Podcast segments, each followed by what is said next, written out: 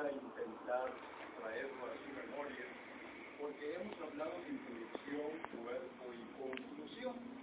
Sin embargo, ahora vamos a hablar en este triángulo de lo que es el orador, el discurso y el público. De alguna manera hemos también multicitado que las palabras habladas, en ellas hay un mensaje. En ese mensaje incluye o influye el tono de la voz, los gestos y por supuesto la postura física. El orador en el tono de la voz pone de manifiesto ya su importancia, su impacto, su personalidad y sobre todo lo que comentábamos en el receso, la importancia de saber respirar y de poder también impulsar la voz sin necesidad de gritar. En donde cuando tenemos que tocar un tema sublime, enfatizar algo, bajando la voz, pero que ésta de todas maneras llegue hasta el último de los integrantes de la reunión, es sumamente importante. Y de ahí tenemos en consecuencia que el tono de la voz es el que impacta en el mensaje que estamos dirigiendo a nuestro auditorio. Posteriormente, hemos hablado también de la importancia de la gesticulación todo lo que manifestamos con nuestra gesticulación, valga la redundancia, implica también en poner énfasis en el mensaje que queremos transmitir. De ahí la importancia que trae como consecuencia la postura física. Cuando estamos al frente de una audiencia y sobre todo cuando no tenemos el escudo de un podio, y que estamos totalmente al descubierto entre un auditorio, la exposición ante este todavía es mayor. De ahí que debemos de guardar la compostura y evitar las posiciones adversas que restan personalidad al expositor. Ese es un aspecto sumamente importante y que con frecuencia descuidamos. O apoyamos un pie atrás apoyamos completamente las manos sobre el atril, estamos jugando con los elementos, sobre todo cuando tenemos a la mano una pluma, una tarjeta, o que hay necesidad de dar vuelta a las hojas.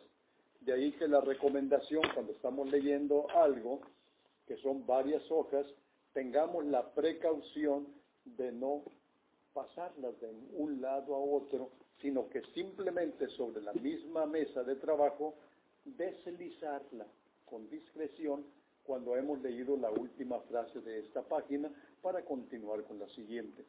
Son una serie de elementos que nos permiten tener una mejor comunicación con nuestro auditorio.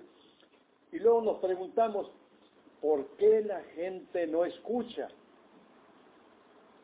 También hemos hablado sobre ese tema en muchas ocasiones y decimos lo que pasa es que no sabemos escuchar. ¿Cómo es posible que no sepamos escuchar? Y viene a colación aquellos de sí, te oyen, pero no te escuchan, que es muy distinto. ¿A qué obedece eso? ¿Qué causa que la comunicación se interrumpa entre una y otra parte de la audiencia y el orador? En muchas ocasiones viene siendo el aspecto de la egolatría.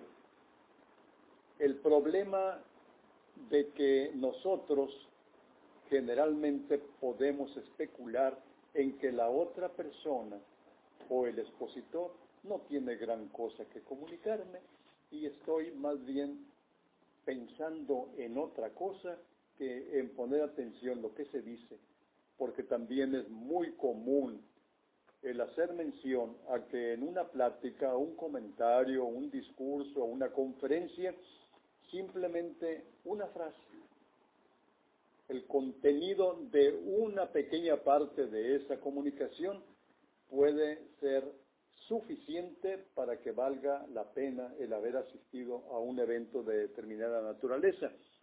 De ahí que nos vamos al punto final, que es ese, tal vez podríamos decir, decálogo de un orador, que al comunicarnos, una cosa es lo que usted entiende que dice, el orador entiende que dice.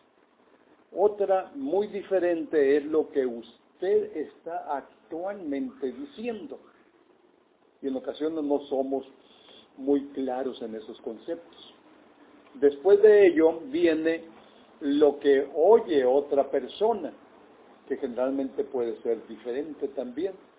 Posterior a ello viene lo que la otra persona piensa que oye. Y en el punto número 5, lo que otra piensa que dice.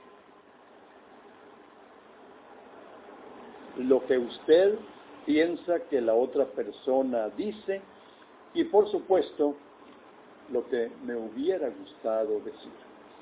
Ahí tenemos entonces ese famoso triángulo del discurso en donde es muy importante que recapitulemos sobre esos aspectos y no solamente pensemos en la trillada trilogía de introducción, cuerpo y conclusión. Señor director del programa. Gracias, pedimos como se merece.